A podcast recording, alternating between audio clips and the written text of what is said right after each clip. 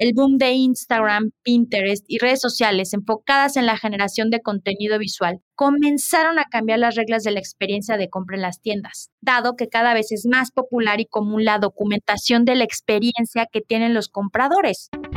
Amazing Retail es el espacio creado por Getin, la plataforma líder en retail analytics en México y Latinoamérica. Si quieres posicionarte por encima de tu competencia, toma tus decisiones estratégicas con los benchmarks personalizados de Getin.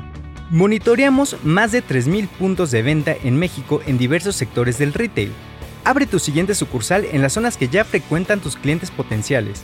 Para más información, contáctanos. Escríbenos a contacto.getin.mx. No desperdicies las ganancias de tus tiendas y capitaliza su rendimiento.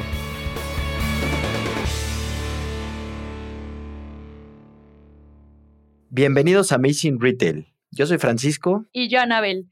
Para el episodio de hoy hablaremos de una de las estrategias de marketing que cambiaron la manera en que las tiendas físicas existen. Les daremos consejos y platicaremos sobre cómo hacer una implementación correcta para llevar un punto de venta físico común a una herramienta que ayude a tener una buena atracción. Pero antes de comenzar, recuerda conectarte a tu plataforma de streaming preferida. También queremos saber tu opinión. Escríbenos en cualquiera de nuestras redes sociales, arroba getting-mx Use el hashtag Amazing Retail Podcast.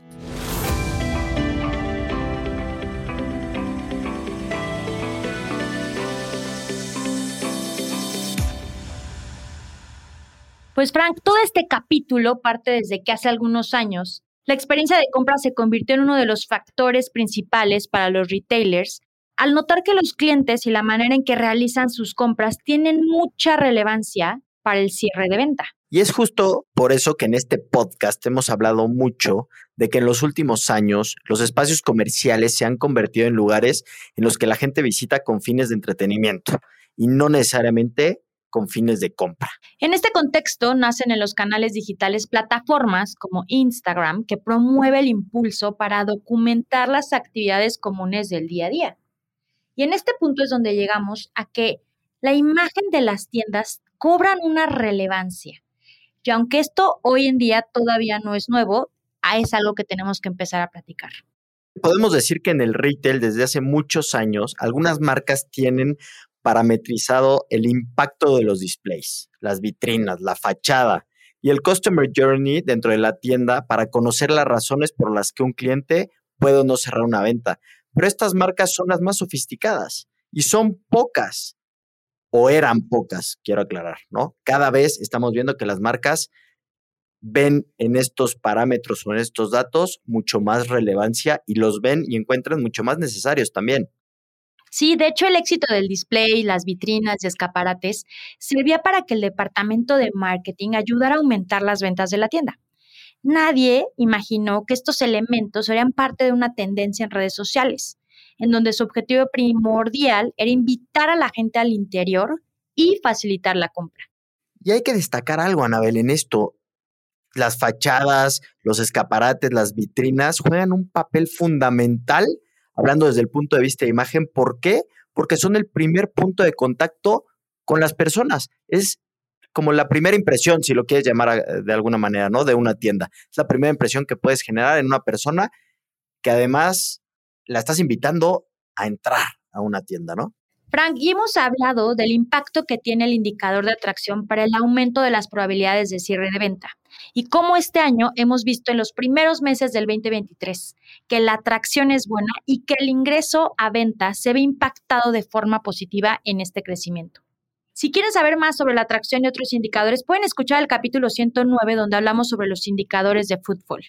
Pero por otro lado, el boom de Instagram, Pinterest y redes sociales enfocadas en la generación de contenido visual comenzaron a cambiar las reglas de la experiencia de compra en las tiendas, dado que cada vez es más popular y común la documentación de la experiencia que tienen los compradores, ya que estas plataformas sociales fomentan que todo el tiempo los usuarios estén documentando su día a día, dónde están, qué están comprando y que se vea como la experiencia y lo cool de las tiendas físicas. Y esto de lo que estás hablando es un punto de inflexión en la historia del marketing y publicidad en el retail.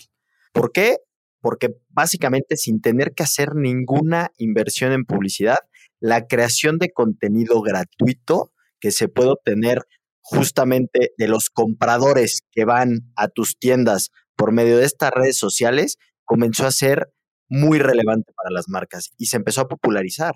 Empezó la gente solita a tomarse fotos con un espacio cool de una tienda o una esquina en donde se veía el producto y no le estabas pagando a nadie. La misma gente empezó a viralizar estos espacios instagrameables, si lo queremos llamar de alguna manera, o espacios que están ad hoc para que lo puedan subir a sus redes sociales personales, sin que reciban prácticamente nada a cambio de la marca. Un ejemplo tan trivial como me estoy probando vestidos porque tengo un evento y que se tomen fotos en el espejo del probador de la tienda, que esté cool, ya estás generando contenido, como bien comentas, gratis, ¿no?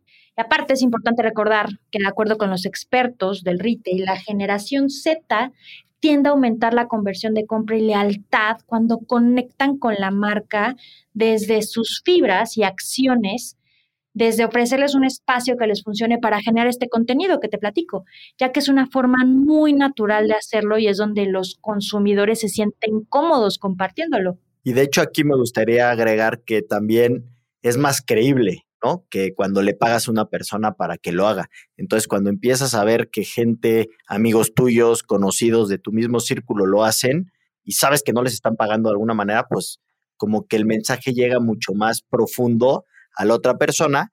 Y justamente con esto las marcas que cuentan con ciertos espacios físicos empezaron también a desarrollar lugares que cumplían con las necesidades pues si lo llamáramos de alguna manera, digitales, para que la gente se sintiera cómoda en poderse tomar una foto y que la suba a redes sociales. Simplemente, ¿por qué? Por querer compartir. Entonces, ahí es donde también vemos nosotros que el mundo omnicanal de alguna manera tiene una cierta relación, ¿no? ¿Por qué? Porque empiezas a tomarte fotos en la tienda que van a lo digital. Entonces, ahí también hay una especie de relación. Y con todo lo anterior hicimos algunos puntos importantes a considerar para hacer una tienda instagrameable, Frank.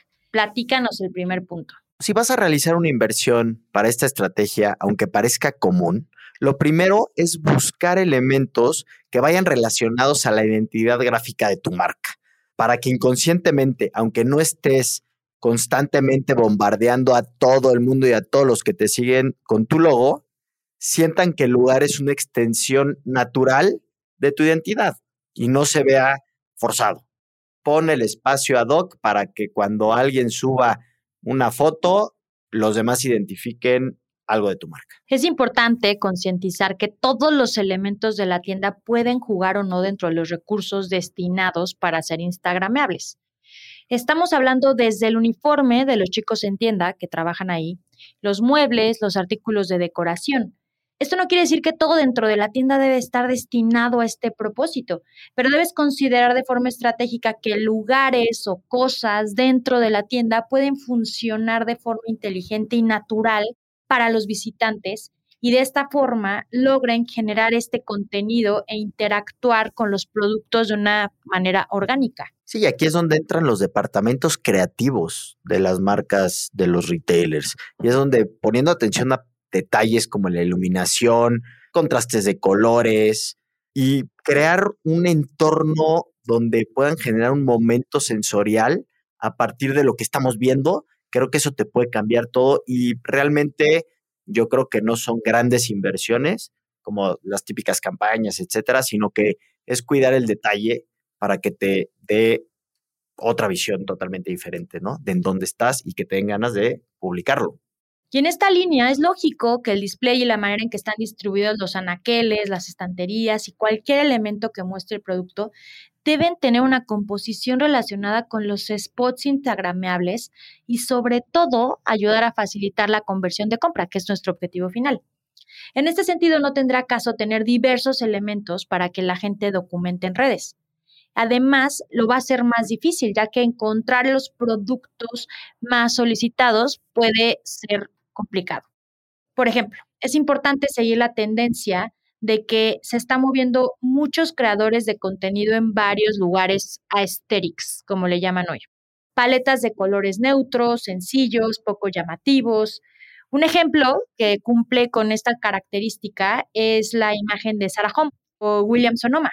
por el tipo de productos que venden y el segmento de clientes que están buscando impactar, manejan este look and feel en la tienda, que hasta de hecho la forma en cómo está exhibido el producto, con una imagen que puedes compartir, ya llenaste tu feed de algo que hace sentido con lo que te gusta. Sí, acabas de darle al clavo algo que dijiste que es, a ver, no descubrir tampoco el hilo negro, sino ponernos a ver tendencias, qué le está llamando la atención a la gente, intentar replicar o subirnos a la tendencia.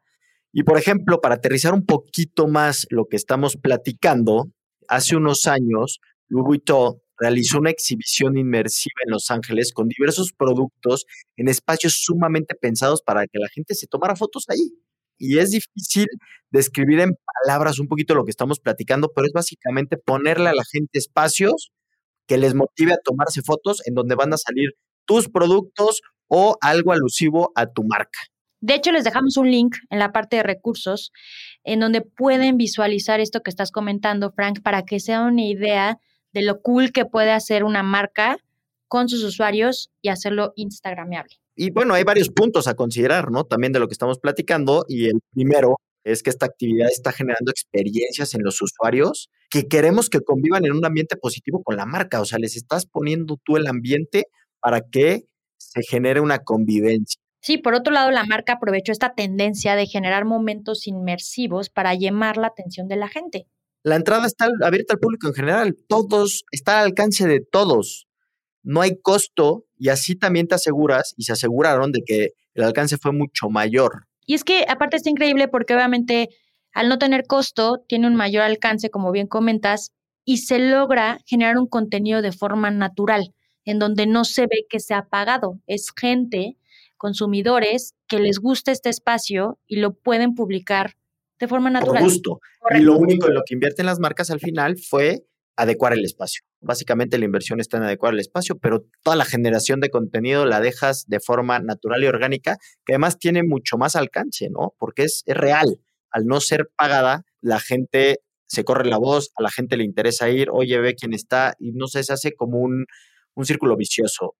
No, virtuoso. Y, Frank, alineado a tu comentario, esta estrategia tiene más puntos a favor que en contra, ya que no se necesitan de grandes presupuestos para ejecutarlos e incluso hay marcas desde el inicio que están operando, consideran ya spots de fotos en el layout inicial o incluso la misma tienda se convierte en todo un escenario. Con esto puedes tener una tienda que tenga diversos elementos o si no cuentan con grandes presupuestos, pueden utilizar letreros estos fluorescentes o las plantas o espejos inviten a la gente a documentar ese momento en la tienda.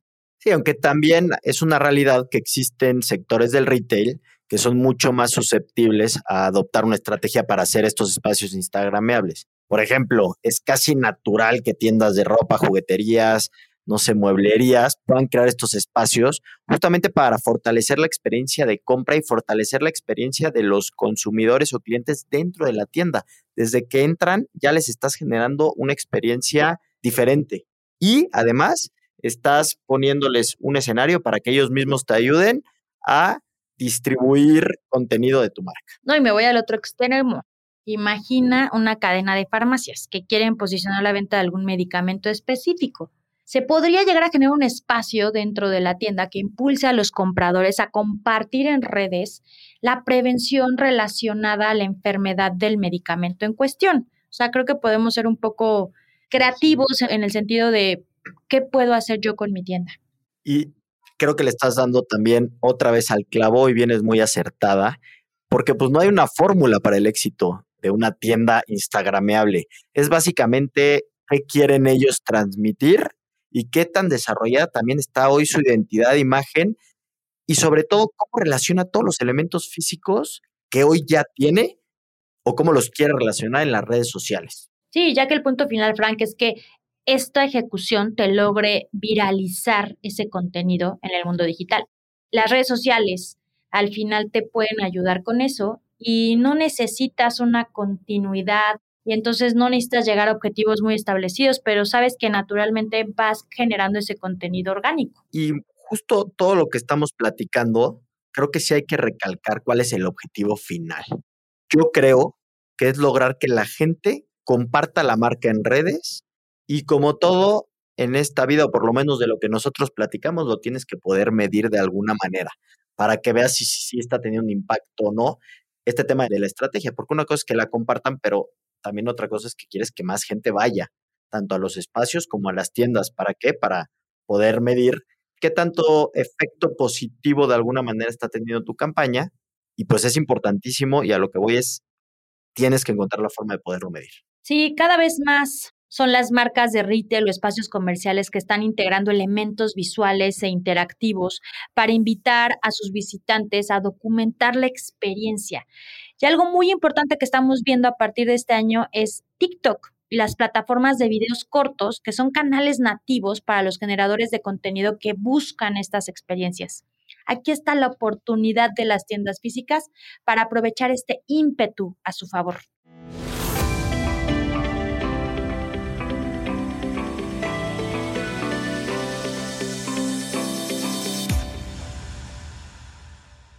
Y pues ya estamos llegando al final de este episodio. Creo que estuvo muy interesante dedicarle un capítulo a este tema, Anabel. Y pues cuéntanos tú con qué te quedas. Yo creo que sí tenemos que empezar a pensar que nuestros puntos de venta tengan espacios que generen contenido en el mundo digital.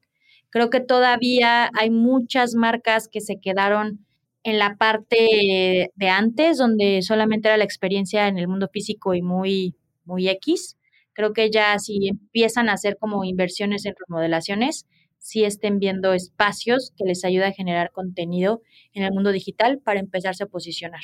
Y digo, a mí me gustaría concluir con que, que no les dé miedo, que se atrevan y que si no le dan a la primera, no importa, a la segunda o a la tercera le van a dar, porque hacia allá va, hacia allá va la tendencia, hacia allá van los jóvenes, tú lo, tú lo mencionaste, o sea, cada vez más la gente empieza a compartir lo que le gusta o en donde se siente bien, donde se siente a gusto.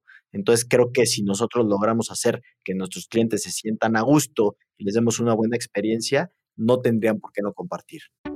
Y pues muchas gracias por acompañarnos. Si les gustó el episodio, por favor compártanlo y escríbanos en nuestras redes sociales arroba getting-mx y no dejen de visitar nuestra página de internet getting.mx en donde podrán encontrar más información, ayudas y artículos relevantes. Te esperamos pronto con un episodio más de Amazing Retail Podcast. Cuídense mucho todos, bye bye.